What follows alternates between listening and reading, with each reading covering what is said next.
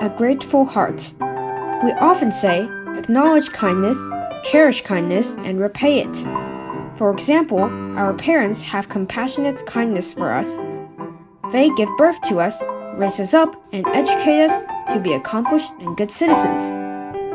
Our parents nourish us mentally and physically in many ways. We should acknowledge and repay their kindness instead of always venting grievances over their slippage.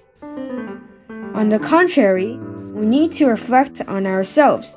What and how much have we done for them?